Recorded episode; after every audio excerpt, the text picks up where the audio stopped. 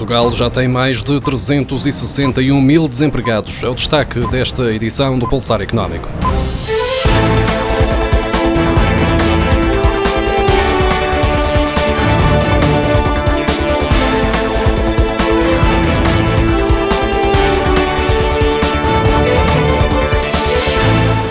Mercado de trabalho vinha a registrar melhorias nos últimos anos, mas a pandemia de coronavírus veio inverter a tendência. Só nos primeiros dias de abril foram registados mais de 40 mil desempregados pelo Instituto do Emprego e Formação Profissional. Atualmente estão contabilizados 361.669 desempregados no país.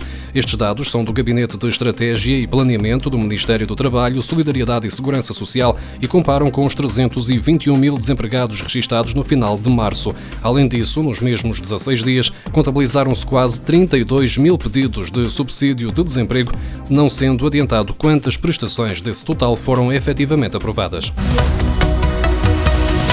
O número de empresas que aderiu ao layoff simplificado atingiu na sexta-feira as 82.230, um aumento de mais de 3 mil face à quinta-feira, correspondendo a um universo de 1 milhão e 53 mil trabalhadores. Os dados atualizados pelo Gabinete de Estratégia e Planeamento do Ministério do Trabalho, Solidariedade e Segurança Social mostram que de quinta para sexta-feira foi registado um aumento de 35.624 trabalhadores em layoff. O alojamento, restauração e similares foi o setor que mais mais aderiu, seguiu-se o comércio, a reparação de veículos e as indústrias transformadoras. Segundo fonte oficial do Ministério do Trabalho, o número de trabalhadores corresponde ao universo total das empresas que aderiram, não significando por isso que todos estejam em layoff, ou seja, com suspensão do contrato ou redução do horário de trabalho e respectivo corte na remuneração. Porém, a mesma fonte não revelou o número de trabalhadores que estão efetivamente abrangidos pelo layoff simplificado.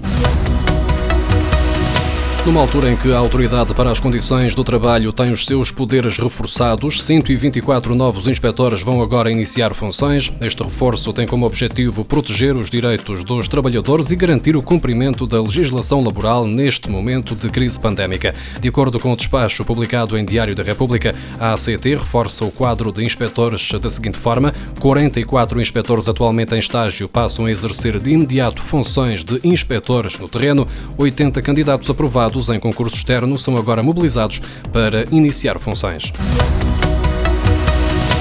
Estado português pode vir a perder 4.700 milhões de euros em impostos durante este ano por causa da pandemia. Partindo do cenário macroeconómico do Fundo Monetário Internacional, as receitas fiscais sofrem uma redução de quase 9% após anos consecutivos de subidas expressivas que permitiram alcançar, no ano passado, o primeiro excedente orçamental da democracia.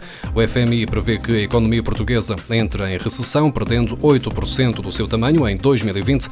Esta queda do PIB será acompanhada por uma subida do déficit orçamental para 7, 0,1%. No seu cenário macroeconómico, o FMI prevê ainda que o peso da receita pública desça dos 43,3% registados em 2019 para os 42,5% em 2020.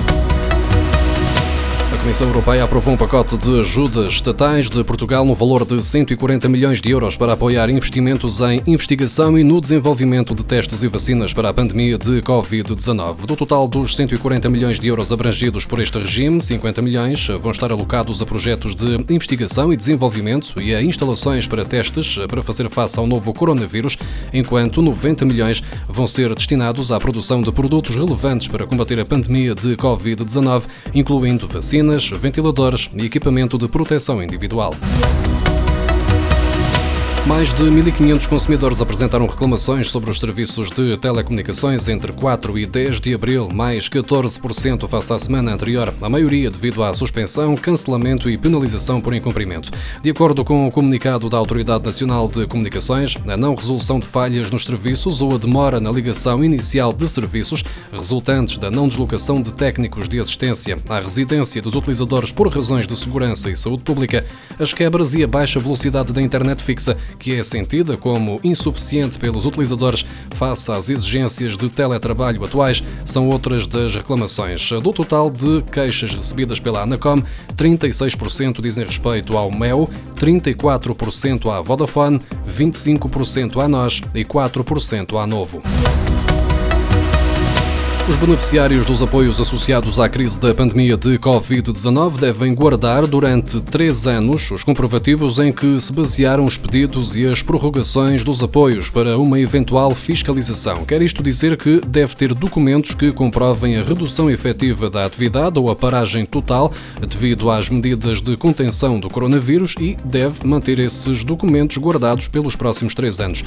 A norma consta de uma portaria da Secretaria de Estado da Segurança Social que regulamenta os procedimentos de atribuição dos apoios à família, dos apoios à redução de atividade dos trabalhadores independentes e das empresas que aderiram ao layoff simplificado.